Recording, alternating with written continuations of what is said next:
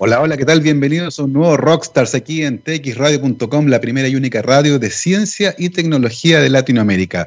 Jueves 26 de noviembre del 2020, estamos llegando ya al final del penúltimo mes del año.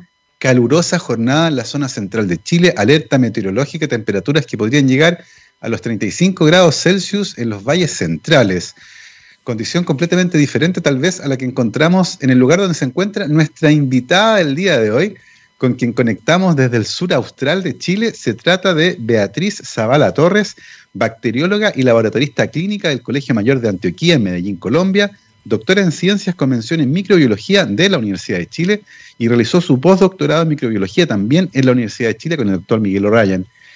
Eh, su interés eh, en la ciencia se vincula con la biología de los microorganismos y su relación con cáncer, la genética y factores de virulencia relacionados con la producción de cáncer en la población adulta e infantil, particularmente los relacionados con una bacteria de la que vamos a hablar, por supuesto, que se llama Helicobacter pylori. Actualmente es directora del Laboratorio de Microbiología Molecular de la Universidad de Aysén y desde Coyhaique saludamos a Beatriz Zavala. Bienvenida a Rockstars. Hola Gabriel, muy buenas tardes para ti y para todos los que nos escuchan eh, hoy día eh, por TX Radio, TXS Radio. Beatriz, muchísimas gracias por tomarte un tiempo tú y poder conversar con nosotros el día de hoy. Eh, cuéntanos un poco, por favor, antes de comenzar a hablar de ciencia, cómo está la situación eh, con la pandemia en Coyhaique.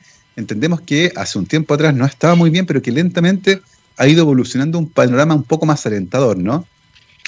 Sí, eh, ya estamos en fase 1, se levantó la cuarentena, según los, las comunicaciones y los rumores, pues, vamos a entrar como en fase 2 y ya eso eh, genera un poco más de movilidad, menos restricciones en la comunidad, eh, ya no hay permisos para salir, salvo los fines de semana, pero eh, esperemos que volvamos a retomar la normalidad dentro de lo que se puede, dentro de los pocos días. Pero se siguen presentando como 10 casos aproximadamente diarios uno que otro fallecido a la semana, lamentablemente, pero la, la condición general es muy favorable muy favorable para la región, a pesar de todo el contexto nacional y mundial que se tiene ahora con la segunda ola en Europa.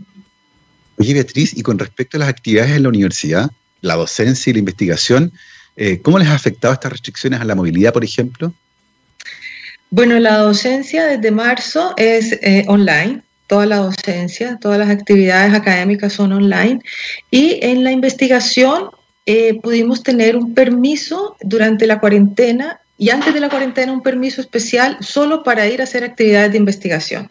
Dos personas por laboratorio, con distanciamiento social, uso de mascarilla, conservando todas las eh, normas e indicaciones que, que dicta ahora el Ministerio de Salud y que refuerza nuestro prevencionista de riesgo. Así que hemos podido avanzar en ese caso. Maravilloso, todo muy bien ordenado, ¿cierto? Siguiendo todas las pautas que recomienda la Organización Mundial de la Salud para mantener los contagios, ¿cierto?, bajo control, algo que lamentablemente en el mundo no ha ocurrido. El día de ayer eh, se batió el récord. Eh, nunca antes en la pandemia había muerto tanta gente en un día como ayer en todo el mundo, así que la situación se está descontrolando aparentemente. Oye, Beatriz, eh, ¿de dónde viene tu gusto por la bacteriología, por ese mundo microscópico, por los microorganismos? Bueno, viene de, de, creo que cuando estaba en el colegio, yo soy colombiana y en Colombia hay, bueno, a diferencia de Chile, hay, hay muchas enfermedades producidas por microorganismos microorganismos que existen en eh, países tropicales, de ambientes tropicales. Son muchas enfermedades parasitarias, muchas enfermedades producidas por hongos y también se producían lamentablemente muertes por eh, infecciones parasitarias en niños, ¿ya? Entonces, desde ahí nació como esa, como esa inquietud por trabajar o investigar en ese, en ese tema. Claro, nosotros en, Colombia yo vivía en una región, era como un poco caliente, entonces la costumbre era que cada cierto tiempo tenían que darle antiparasitarios a los niños, estuvieran o no estuvieran enfermos, como por control normal en la casa, como aquí se toman eh, antitusivo cuando empieza el invierno, allá nos daban antiparasitario porque eran muy comunes las infecciones parasitarias, o sea, eh, habían problemas de agua, entonces eh, desde ahí vienen haciendo como, como esa inquietud de, estudiar en este tipo de, microorganismos que afectan a la población y generan enfermedades. Oye, qué interesante aquello, porque ciertamente el contexto eh, muchas veces va condicionando los intereses que uno pueda tener. Y ciertamente en países tropicales con distinto eh, rango de temperatura y humedad existe la, eh, la, presencia de otro tipo de patógenos que en Chile, por ejemplo, muchas veces no encontramos básicamente por las condiciones climáticas. Eh, y muchas de estas enfermedades además se llaman tropicales desatendidas, porque ha costado mucho encontrar tratamientos y curas para ellas, básicamente porque muchas veces afectan a países que no tienen dinero suficiente para invertir y encontrar una solución, lo que ciertamente ha generado varios problemas de salud en parte importante de los países tropicales. Eh, cuéntenos en tu caso cómo este interés que habías manifestado por la presencia de las enfermedades se convierte finalmente en un interés académico eh, que te lleva a estudiar bacteriología. Bueno, de, siempre me gustó la carrera. Desde que la escuché en el colegio me gustó la carrera. Entonces, cuando nos fuimos a vivir a Medellín, eh, eh, conocí esta universidad que se llama Colegio Mayor de Antioquia. No es un colegio, sino que es una universidad, pero se llama así. Y, me encantó, o sea, eran dos universidades en Medellín que dictaban la carrera y yo me decanté por, por, por esta universidad, Colegio Mayor de Antioquia, y desde que entré me encantó, me encantó todo. Me encantó el abordaje de la carrera, la visión. Eh, es como un tecnólogo médico acá en Chile, ¿ya? Es, el, es la misma carrera. Pero eh, desde el punto de vista de microbiología es muy fuerte, Entonces fue lo, que más me gustó. Eh, aparte de eso, durante mi carrera también fue monitora, como estudiante ayudante de parasitología y después de graduarme hice mi general de zona, que es como un año rural, donde uno se va a un hospital como de región y trabaja. Ya es un hospital como regional, similar al hospital de acá o un hospital más básico. Ya después de eso volví a mi universidad y trabajé dos años como académica en, la, en, el colegio mayor. Fue también una experiencia muy grata porque pude como rotar o dar eh, microbiología como en cada una de las áreas de la microbiología como en laboratorio a los alumnos que estaban empezando. Qué interesante la experiencia particularmente de esa estadía que hiciste en un, en un hospital, ¿cierto?, fuera de las ciudades grandes, eh, porque te permite tener contacto con otro tipo de realidad, ¿cierto? Una realidad que es menos académica y que es la realidad del día a día de las personas. Eh, ¿Cómo desarrollaste ahí, por ejemplo, en ese ambiente, tus habilidades que habías adquirido en el estudio de la bacteriología, en ese entorno de em, un hospital, de una, de una institución de salud pública o donde las personas van sencillamente a atenderse? Sí, bueno, es una ciudad que queda ahora como a hora y media de Medellín, se llama Santa Fe de Antioquia, por si algún día la pueden ir a conocer, es preciosa. es una ciudad que vivió como todo el, apogeo del virreinato español, entonces es colonial. Y tiene un hospital que se llama el Hospital eh, de Santa Fe de Antioquia y eh, es un hospital de segundo nivel, regional, ya tiene alguna, algunas especialidades médicas y se atendía a población de ahí, de esa ciudad y mucho más rural, que tenían que viajar como seis horas para llegar a hacerse un examen de, de sangre. ¿Ya? Entonces era y población indígena también. Entonces es llegar a salir de tu contexto de vivir en una ciudad en que tú tienes todo a la mano, metro, eh, taxi, bus, todo lo que tú quieras, internet, a esta condición en que te dicen, eh, mires, niña, yo vengo caminando seis horas para venirme a hacer este examen, por favor, y son las 11 de la mañana. Tú no le puedes decir, señor, ya usted está pasado de tiempo. O sea, hay que entender un contexto mucho más eh, de la ciudad, mucho más de la persona, de quien va a atenderse en, ese sitio. Entonces fue una experiencia súper enriquecedora. La experiencia, ¿cierto?, de la salud, pero desde el punto de vista humano, que en la escala que muchas veces se, se, pasa por alto, se convierte en planilla Excel, eh, y en estos contextos más rurales, ciertamente, la relación con los pacientes es distinta. Oye, Beatriz, y, en ese contexto, luego de tu estadía en el hospital, luego de volver a trabajar como académica en el Colegio Mayor de Antioquia, eh, ¿cómo llegas finalmente a Chile? Eh, bueno, fueron dos intereses, uno académico, porque yo quería seguirme formando, quería hacer un posgrado y quería salir de Colombia, ¿ya? y también eh, el contexto personal, en que mi, mi novio en ese entonces también tenía el interés de venirse a Chile y se vino a Chile. Ya él estaba terminando su especialidad en patología y se vino a Chile. Y ahí me convenció de venirme a Chile, pero yo ahí postulé a mi doctorado. Yo busqué algo, algo para estudiar. Entonces encontré el doctorado en microbiología en la Universidad de Chile y las becas del DAT, de este organismo alemán de intercambio académico que financiaba en ese entonces unas becas tipo sándwich, porque el dinero era alemán. Estudiábamos en Chile, pero éramos latinos no chilenos, que veníamos a estudiar acá. Entonces eran peruanos, ecuatorianos, argentinos, colombianos, cubanos que vinimos a hacer becas de microbiología, doctorado en microbiología o doctorado en química en la Universidad de Chile o de Concepción. entonces encontré... Sí. Sí, sí. Perdón, sí, entonces encontré este doctorado como que cumplía todo lo que yo quería y era en Chile, entonces postulé. Y dieron como todo la que calzó todo en que me pude venir y fui aceptada en el doctorado. Y tú nos contaste al principio que habías crecido tu infancia en un lugar que era bastante caluroso. Eh, y te viniste a Santiago, que tiene unos inviernos que son bastante fríos. Eh, ¿Qué te pareció eh, Santiago? ¿Qué te pareció venirte a Chile? ¿Cómo, ¿Cómo fue ese cambio? Que también implica un cambio cultural muchas veces. Otra comida, otro clima, otra alimentación. ¿Cómo, ¿Cómo fue ese proceso de adaptarse a este nuevo país para estudiar además un posgrado, que era un doctorado que dura bastante tiempo?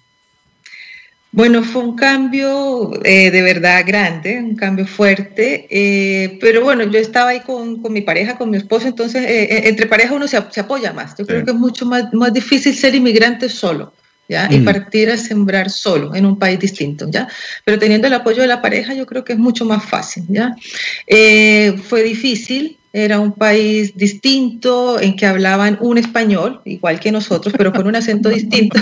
Entonces fue un poco complicado. Sí, fue un poco complicado los primeros días de clase porque no le entendíamos nada a los profesores. Éramos tres colombianos y nos sentábamos a comparar las notas y decía, yo le tengo esto, yo tengo el segundo renglón, yo tengo el tercer renglón. Entonces uníamos todo y ahí completábamos la nota de la clase. Era bien complicado hasta que uno como que educa el oído. Sí. Así como cuando tú te vas a otro país, te habla inglesa y, educas el oído para poderlos entender, fue lo mismo. Así que, bueno, el, igual el frío fue, fue, fue difícil al principio, eh, unos departamentos eh, en, en, Ñuñoa por la Facultad de Ciencias que no tenían calefacción, entonces se, hacía difícil.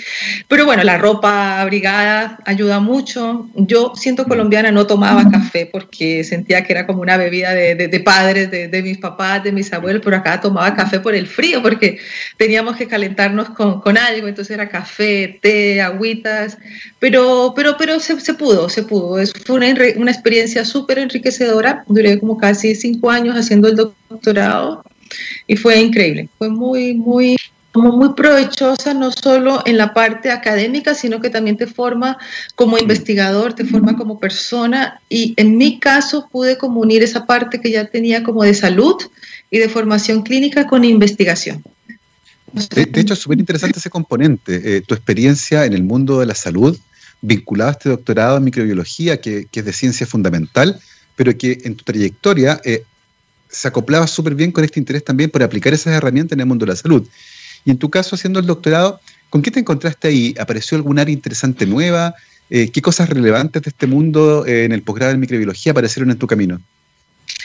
Bueno, yo siempre tuve como esta inclinación en buscar eh, enfermedades o buscar microorganismos que afectaran a las personas. Entonces, dentro de las líneas de investigaciones estaba una línea de Vibrio Parahemolíticos que llevaba un profesor en el INTA, profesor Romilio Espejo, y me gustó mucho porque justamente a partir del 2005 que yo empecé mi doctorado empezó un, un brote, mm. no sé si lo recuerdas, de personas que comían mariscos y terminaban con diarrea. ¿ya? Sí. Entonces fue un brote que perpetuó como varios años y de, investigaciones, entonces se vio que era un clon pandémico de este vibrio paramolítico que empezó por allá en la India, migraba por las corrientes marinas y llegaba justamente a estas costas en Puerto Montt. Y de ahí sacaban gran parte de los mariscos que nosotros investigábamos y es una zona donde se consume muchos mariscos, entonces muchos de los brotes se presentaban de ahí y de ahí también sacaban muchos mariscos para llevarlos a la zona central.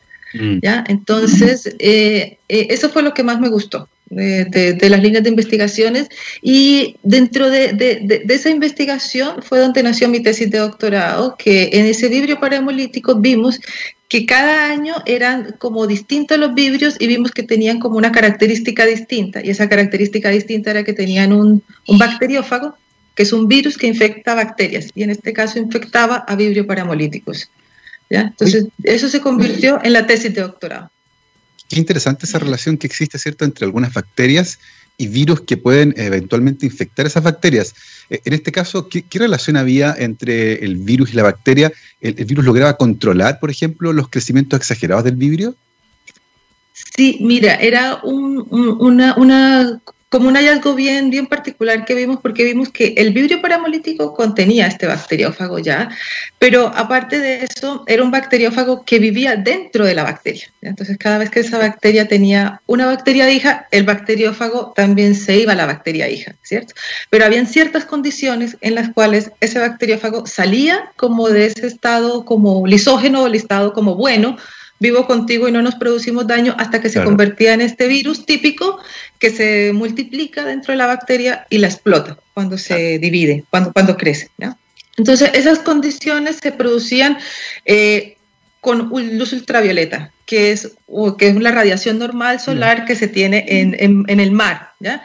Entonces, ahí Sí, entonces ahí vimos, o sea, con experimentos de distintos agentes que podían sacar este virus como de ese estado bueno, de estado durmiente, a este estado lítico o estado ya virulento donde mataba la bacteria. Entonces vimos que habían ciertos, ciertos agentes como la luz ultravioleta que lo producían. Y a partir de que empezamos a estudiar esto, vimos que el número de vibrios paramolíticos empezaba a bajar año tras año.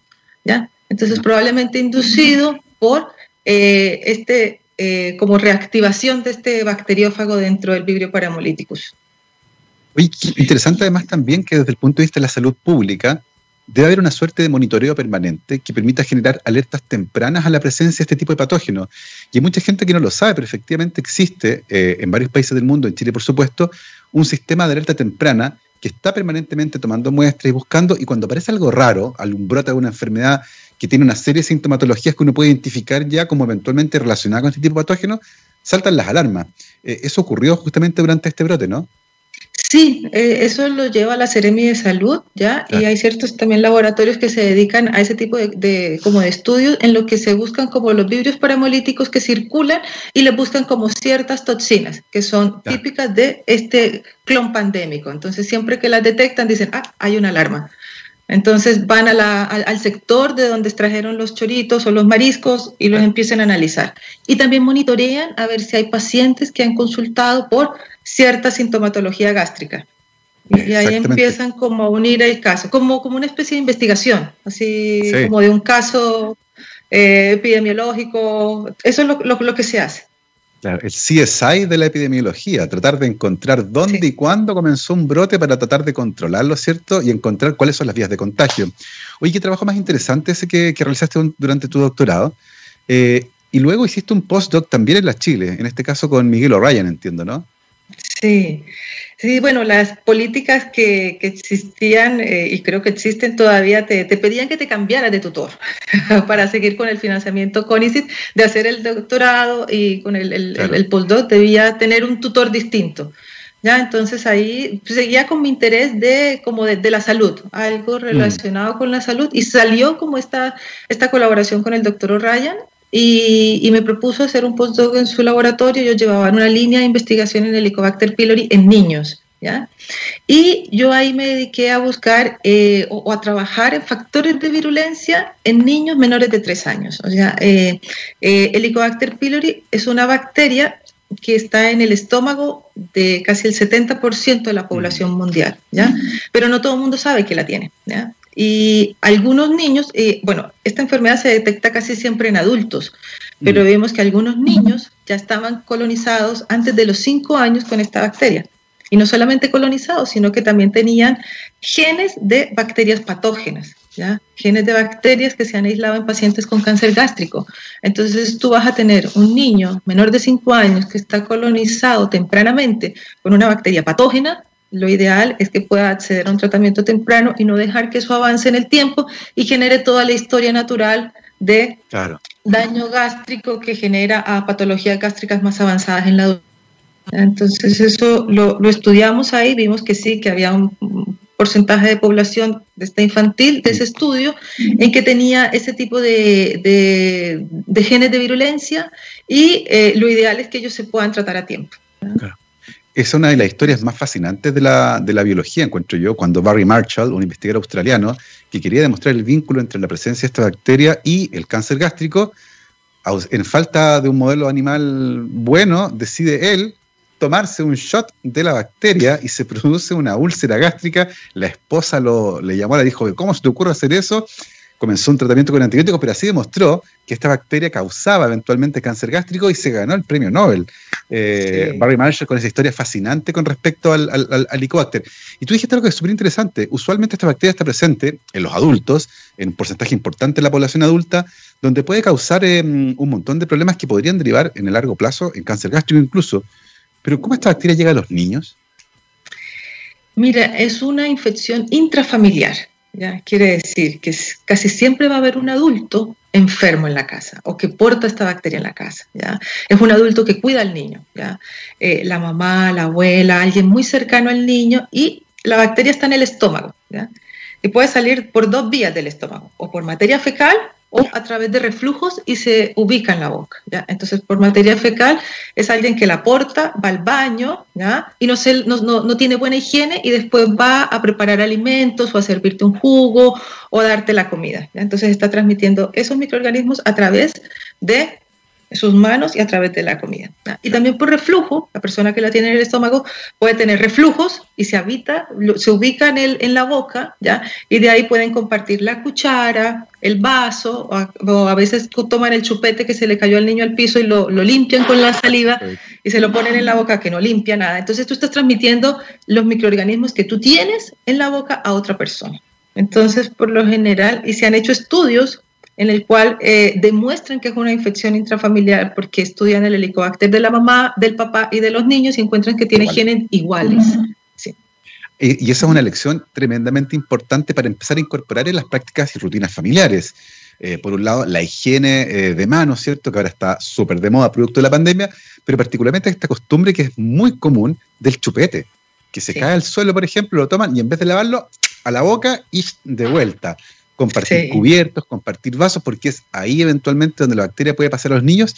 E imagino que una infección a temprana edad puede tener un pronóstico más malo, ¿no? En el fondo, que la bacteria esté mucho tiempo viviendo en el epitelio gástrico de un niño, pues, puede generar eh, problemas de largo plazo que en él se van a manifestar a edad más temprana porque ha convivido mucho tiempo con la bacteria, ¿es así? Sí, totalmente. Totalmente. Son niños que consultan porque me duele la guata, porque se hinchan después de comer, en que no les encuentran alguna causa de, de, no, no, tiene parásitos, no tiene fiebre, pero la enfermedad sigue. Entonces empiezan a estudiar y hasta que el, el pediatra dice, bueno, hagámosle una endoscopía al niño. ¿Ya? porque tiene una, una sintomatología de hace mucho tiempo, no se cura, no mejora, en la eco no hay nada sintomático, los exámenes están bien, pero hay ciertos índices que pueden llamar la, la atención de ese pediatra y ahí pueden determinar que a través de ese examen, una endoscopía, pueden determinar esta bacteria pero es a través de ese examen. Todavía no hay eh, implementado en nuestra salud pública un examen que pueda determinar el Helicobacter pylori a la población normal, sin tener que llegar a endoscopía. ¿Y eso eventualmente, desde el punto de vista técnico, es posible hacerlo el día de hoy?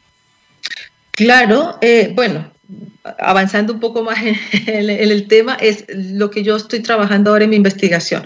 Nosotros utilizamos métodos no invasivos para determinar la prevalencia del Helicobacter pylori. Maravilloso. vamos a conversar, de hecho, vamos a conversar, de hecho, de eso en la segunda parte. Pero antes de entrar en este tema en particular, me gustaría saber eh, cómo finalizas tú el postdoc con Miguel y qué ocurre después de eso. Bueno, el, postdoc finaliza eh, con, como con los resultados finales de, de, de este estudio, ¿ya? Que debido como a, hartas dificultades técnicas no los pudimos publicar, pero son resultados que conservamos en el laboratorio, ya son muy importantes para, para la población de estudio que se, que se utilizó. Y después de eso viene como otro cambio familiar, otro cambio eh, de, ciudad. ¿ya? Entonces eh, nos ofrecieron cambiar de ciudad, Coyhaique por Santiago, y ahí dijimos, bueno, eh, nos embarcamos todo y nos vinimos a Coyhaique. Y acá en Coyhaique pues encontré el proyecto de la Universidad de ICEN y ahí me, me, me, empecé a vincular. Entonces traía como toda esa historia de, de enfermedades generadas por microorganismos, ya el, el, trabajo previo con el Helicobacter pylori en niños y llegamos acá a esta región, a esta ciudad en el cual el cáncer gástrico es una de las principales patologías, lo, la, las muertes por tumores eh, de estómago es la principal causa de muerte, entonces dije, aquí hay algo que, que podemos eh, hacer en conjunto. Mira qué interesante esta historia que cada vez te lleva más al sur, Eh, y así finalmente Beatriz llega a la Universidad de Aysén, donde está además este problema de salud pública que es súper interesante porque en Chile efectivamente es uno de los países del mundo que muestra una de las tasas de cáncer gástrico más altas. Y es súper interesante saber que parte importante de esos cánceres se podrían explicar por la presencia de una bacteria. Y por lo tanto, el estudio de la interacción entre esa bacteria y nuestros cuerpos se convierte en un problema de salud pública tremendamente relevante que Beatriz justamente está tratando de entender desde el sur austral de Chile. Vamos a volver justamente con esa investigación, eh, cómo uno puede a través del uso de marcadores moleculares ir tratando, ¿cierto?, de identificar esta bacteria en las personas sin tener que llegar eventualmente a una endoscopía, que es un examen bastante incómodo. Pero antes de entrar en eso, vamos a hacer una pequeña pausa musical. Vamos a ir a escuchar ahora a los Stone Temple Pilots, Lady Picture Show. Vamos y volvemos. 12 con 33, estamos de vuelta aquí en rockstarsdetxradio.com, científicamente rockera, jueves 26 de noviembre del 2020.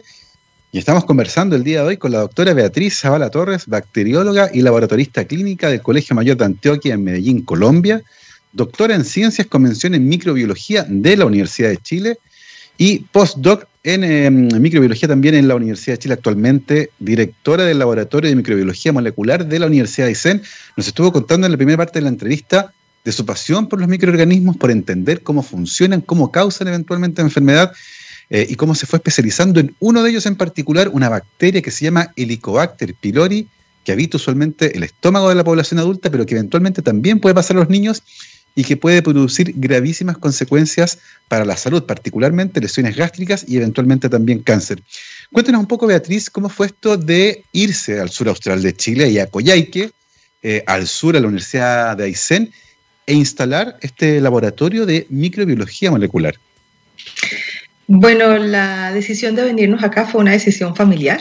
¿ya? Entonces, una vez ya instalados acá en Coyhaique, eh, me vinculé a la Universidad de Aysén Primero la dirección de, investigación, luego estuve un tiempo como académica y ahora estoy dedicada 100% al área de investigación, ¿ya? Entonces, dentro de los fondos que existen acá, están los fondos FIC del gobierno regional, que son fondos de innovación para la competitividad, y eh, postulamos un fondo, postulé en el 2018 y nos adjudicamos este proyecto que nos ha permitido desarrollar este proyecto que se llama Prevalencia de la infección por Helicobacter pylori en la región de Aysén. Y lo que queremos es ver como la proporción de personas eh, asintomáticas o que no han sido diagnosticadas con esta bacteria. Eso implica entonces que ustedes necesitan de la colaboración de la población, ¿no?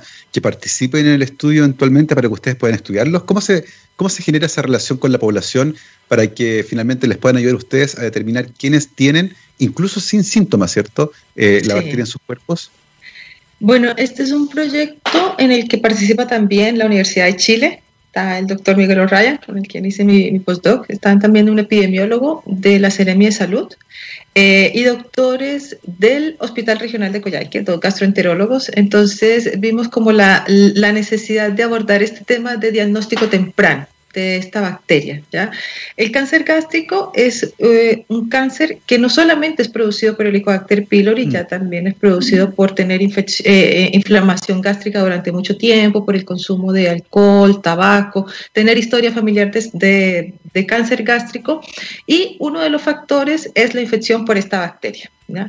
Entonces, eh, ya habíamos visto que esta bacteria se puede erradicar con tratamiento antibiótico, ¿ya? Y si tú erradicas este que es uno de los factores de riesgo, puedes evitar estas complicaciones a futuro, ¿ya?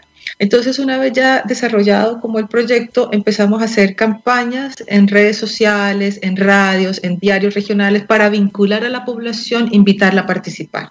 Ya tenemos un grupo de estudio de cierto rango de edad y el objetivo es que esta población se vincule. Hay también varios funcionarios de la universidad que participan, que se interesaron por el estudio. Necesitamos personas que no estén diagnosticadas por un médico por Helicobacter pylori. Mm. ¿ya?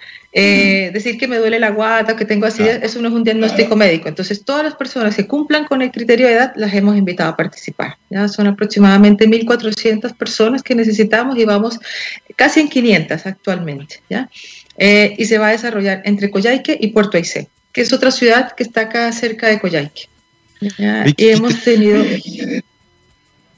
Qué interesante lo que están haciendo, porque finalmente se va a convertir en un, indicador de salud pública que es súper relevante para la región, ciertamente también para el país.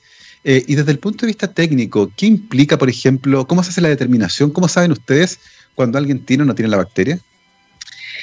Bueno, eh, desde el punto de vista técnico, eh, no es tan complicado pero desde el punto de vista administrativo, llegar a montar el laboratorio sí fue algo un poco más complejo por todo el, tema administrativo de compras, de gestión. Entonces, pudimos implementar eh, un laboratorio de microbiología molecular acá en la Universidad de Aysén y ahí vamos a realizar, estamos haciendo todas las determinaciones. ¿ya? Entonces, buscamos la bacteria en deposiciones las, todas las personas que participan les pedimos una muestra de posición y con una técnica que se llama ELISA determinamos antígenos específicos de Helicobacter pylori. Y una vez las personas estén infectadas, nosotros también buscamos unos biomarcadores en sangre. También por la misma técnica ELISA, que son proteínas que produce nuestro cuerpo normalmente, son pepsinógeno 1, 2 y neopterina, pero que se alteran cuando hay daño en la mucosa gástrica. ¿ya? Entonces, una bajan los niveles y otras suben sus niveles y nosotros lo que hacemos es pedirle una muestra de sangre, realizamos este examen y vemos cómo están esos biomarcadores. Entonces, vemos si esa persona está con eh, una mucosa normal o esa mucosa ya está un poco alterada. ¿ya? Oye, qué interesante porque es, es, un proceso, ¿cierto?, que va pasando por fases. Primero, detectar si existen o no, ¿cierto?, eh, eh, vestigios de la bacteria en esas muestras, luego ver si los biomarcadores de una persona están alterados. Eh, ¿Eso implica eventualmente que en una tercera etapa, por ejemplo, se hace una endoscopía? ¿Cómo, cómo se confirma eventualmente que, que el diagnóstico siga? No, nosotros a, estos pacientes que están infectados y que tienen sus biomarcadores eh, alterados, nosotros los, les ofrecemos un tratamiento antibiótico suministrado por un gastroenterólogo que les hace una consulta médica, les da el tratamiento y después de que realizan el tratamiento, dos meses post tratamiento y luego cinco meses post tratamiento, volvemos a determinar si la bacteria se erradicó o no se erradicó. ¿Ya? Volvemos a tomarle otra muestra de, de, posiciones y otra muestra de sangre. El objetivo es ver si el tratamiento funcionó, si se erradicó la bacteria, ¿ya? Y si efectivamente los biomarcadores pudieron revertir sus niveles. En este proyecto nosotros no tenemos contemplado ofrecer endoscopías, ¿Ya? Eso lo queremos hacer como en un proyecto 2, En como en la continuación de este proyecto.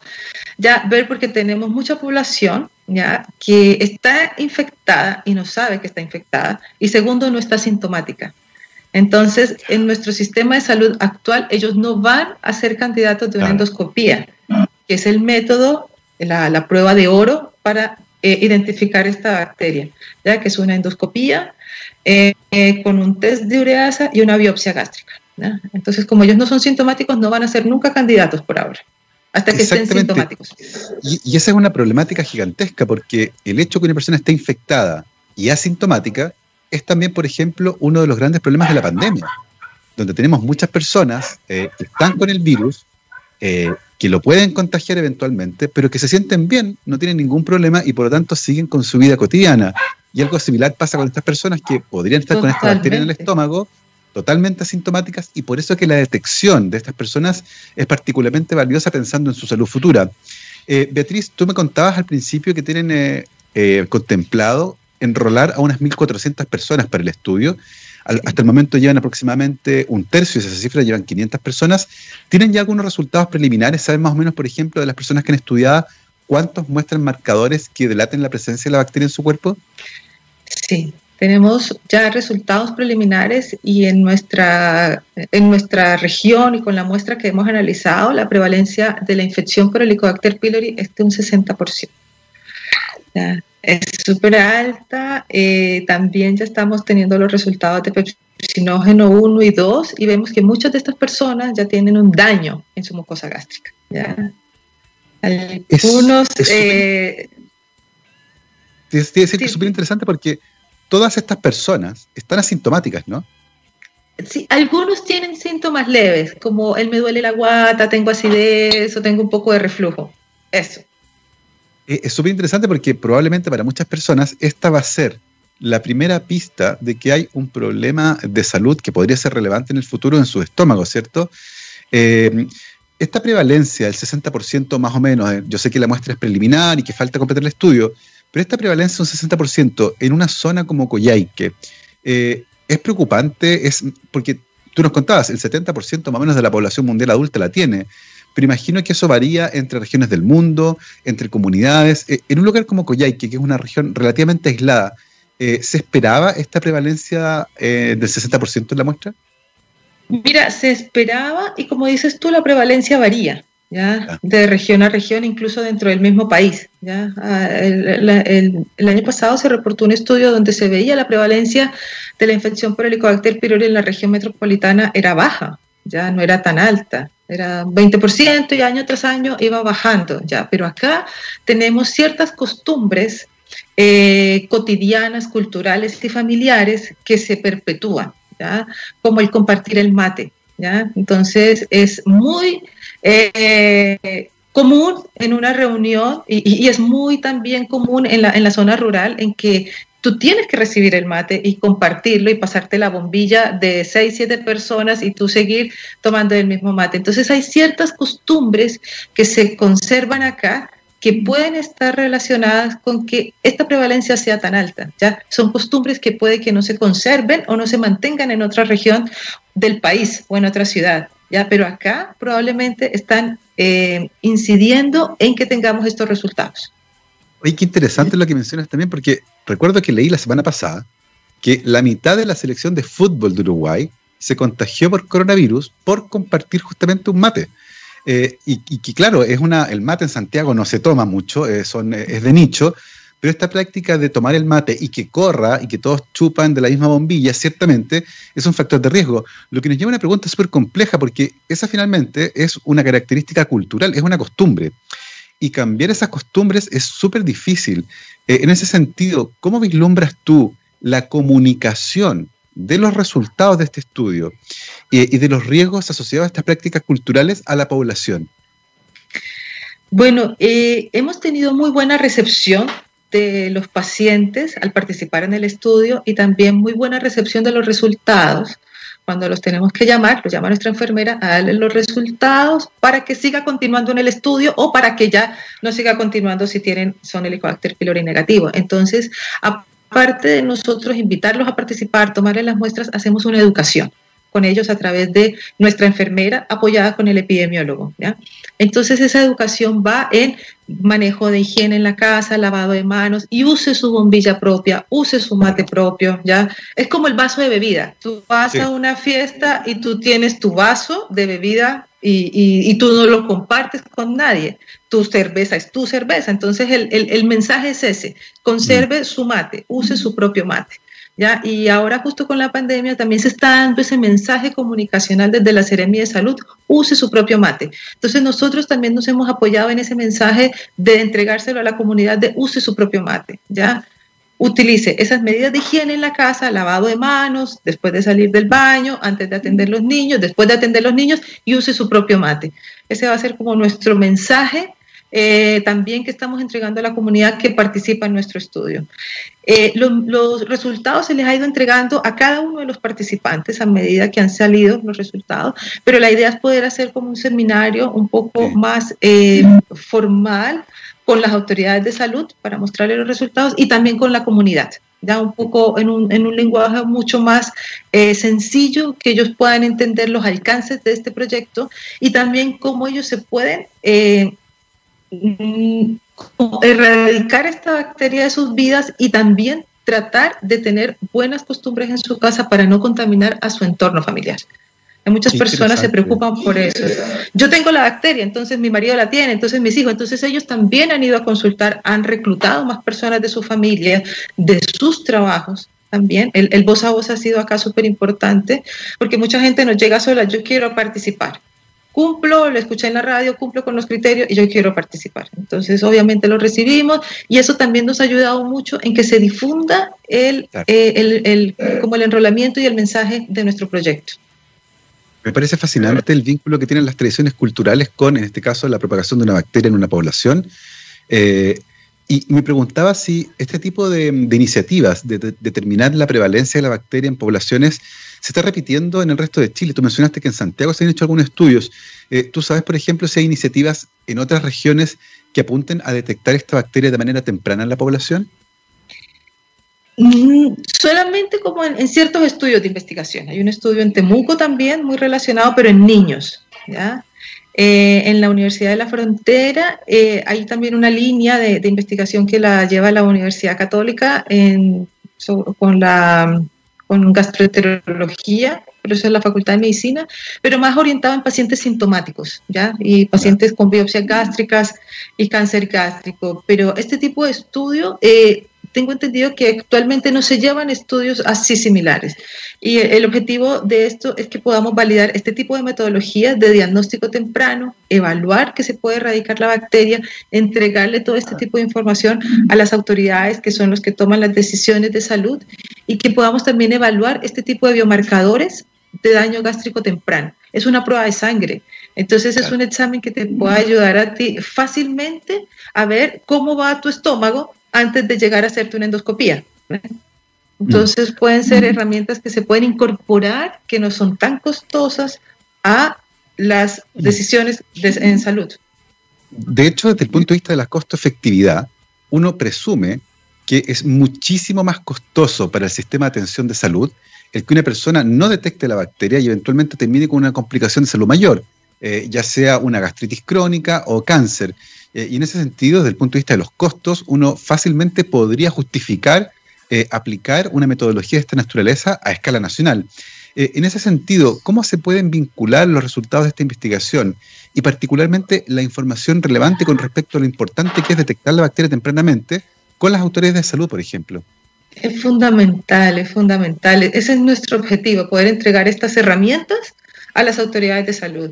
Ya ha sido presentado a la Seremia de Salud y ha tenido muy buena recepción el proyecto. También lo queremos entregar en, el servicio de salud de Aysén, que maneja como toda la salud de la región. Y el objetivo es que de ahí pueda subir la información. ¿ya? También queremos eh, tratar de, llevar este mensaje a las autoridades a nivel central. ¿Ya? Porque imagínate tú que, bueno, eh, tener un cáncer gástrico en Santiago es un poco más eh, fácil acceder a un tratamiento médico. Tú tomas la micro, tomas el bus y vas a tu hospital. Acá te implica tener que viajar a Valdivia, viajar a Santiago, dejar de trabajar, dejar la familia. ¿Cómo te financias un departamento allá? ¿Cómo financias una casa allá? ¿Cómo financias dos casas? Porque tienes que seguir manteniendo tu casa en Coyhai que la casa allá. Entonces es un tema económico súper grande acá. Sí que no, no, no todo se puede abordar acá. El, tema del tratamiento, el tema de la cirugía. Entonces es muy complicado y, y, nuestro objetivo va hacia eso, que es determinar a tiempo este microorganismo, que es uno de los factores de riesgo, y poderlo eliminar. Y así eliminar esas complicaciones a futuro. Exactamente, eso es fundamental, poder hacer una detección temprana justamente para evitar todas las complicaciones que siguen después cuando la bacteria no es detectada. Oye, Beatriz, ¿y encontraron diferencias, por ejemplo, eh, con respecto a la prevalencia según rango etario?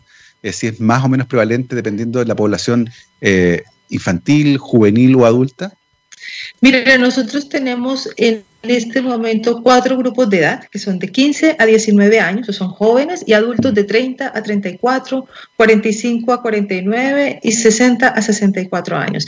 la mayor el mayor grupo poblacional que tiene esta bacteria es el grupo como de mayor edad, sobre 45 a 64 años. Los jóvenes que hemos estudiado hasta el momento, eh, el porcentaje es mucho menor.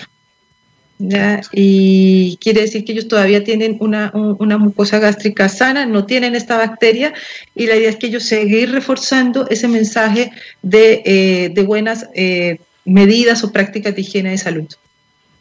Y otra cosa que me parece interesante, las personas que usualmente participan en el estudio, que quedan como voluntarios, que han escuchado tal vez la campaña en la radio o la han leído en el diario y saben qué interesante, quieren, ¿habían escuchado antes eh, sobre esta bacteria o la conocieron ahora gracias a ustedes? Mira, muchas personas se nos han acercado es porque tienen un familiar que ha tenido cáncer gástrico. Entonces ya saben que esa bacteria se relaciona con el cáncer gástrico. O un familiar cercano o un familiar eh, o un conocido lo ha tenido o ha fallecido. Entonces, más que su relación con la bacteria es con el cáncer gástrico, porque saben de que hay muchas personas que tienen ese cáncer acá en la región. ¿ya? Entonces, el objetivo es que eh, nosotros podamos entregarles alguna herramienta a ellos en el cual podamos detectarla a tiempo, este, este microorganismo.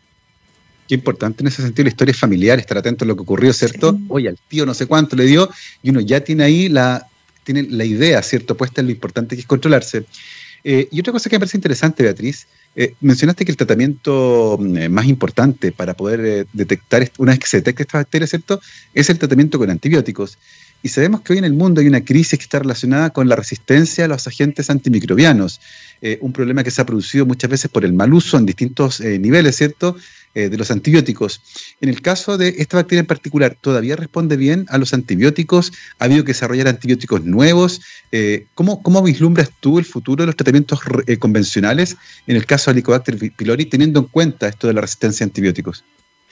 Muy buena tu pregunta. Mira, eh, actualmente el tratamiento del GES eh, para el tratamiento del Helicobacter pylori incluye un medicamento que se llama claritromicina y se ha demostrado que hay 15% de resistencia a claritromicina. ¿Ya? Y que en las regiones donde es más alta la prevalencia del Helicobacter pylori va a ser más alta la resistencia a claritromicina, casi hasta un 30%.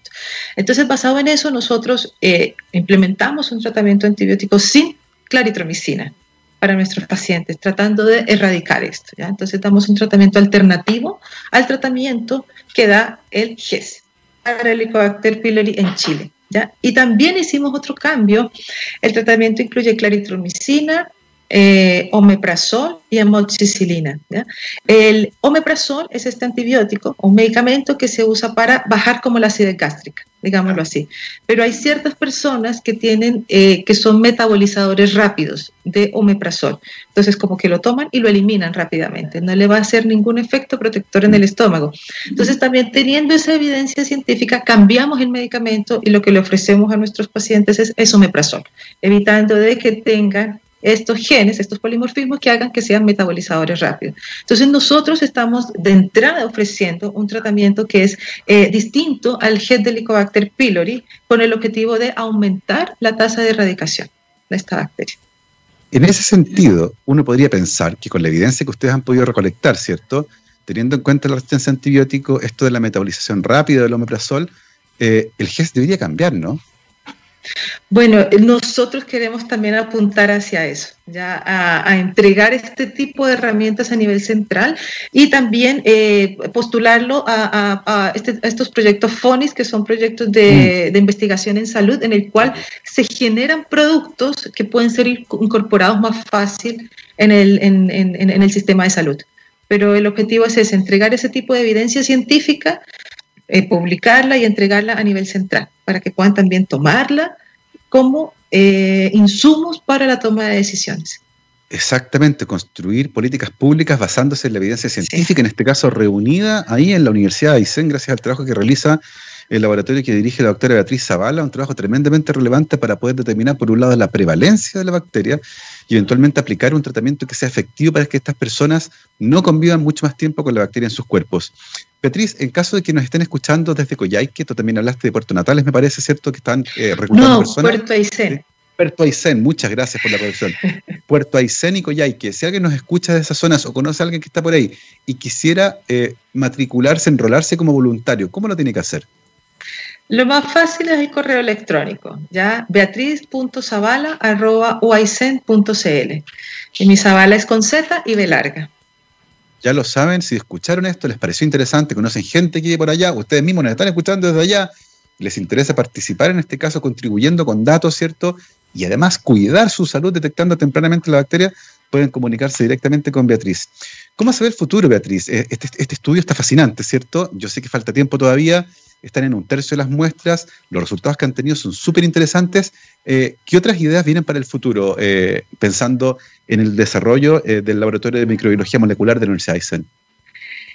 Mira, bueno, tenemos un, eh, un, proyecto que lo estamos como moldeando y madurando, que son los pacientes sintomáticos, ¿ya? En los que tienen que acceder a endoscopías y en ellos también queremos estudiar esta mucosa gástrica, ¿ya? Entonces poder acceder a, a, las muestras de mucosa y ver estos biomarcadores directamente en el tejido ya cómo se alteran, cómo se pueden eh, determinar más fácilmente, si estas metodologías que estamos usando eh, son más efectivas o cómo lo podemos afinar sea, el objetivo es llegar como a, ese tipo de pacientes, los sintomáticos. Ya nosotros estamos acá con pacientes asintomáticos, pero el objetivo es esto. Ya esto es un laboratorio que nos da para, para trabajar eh, en como en todo lo que en todo lo que se nos ocurra, pero nuestro objetivo va dirigido hacia la gastroenterología y hacia la infección por Helicobacter pylori, no desligándonos tampoco de, de los otros eh, microorganismos que están relacionados con el cáncer eh, en general. ¿ya? Mm. Acá también tenemos un gran, un gran, problema en las mujeres y es con el HPV ¿ya? y el cáncer cervicuterino.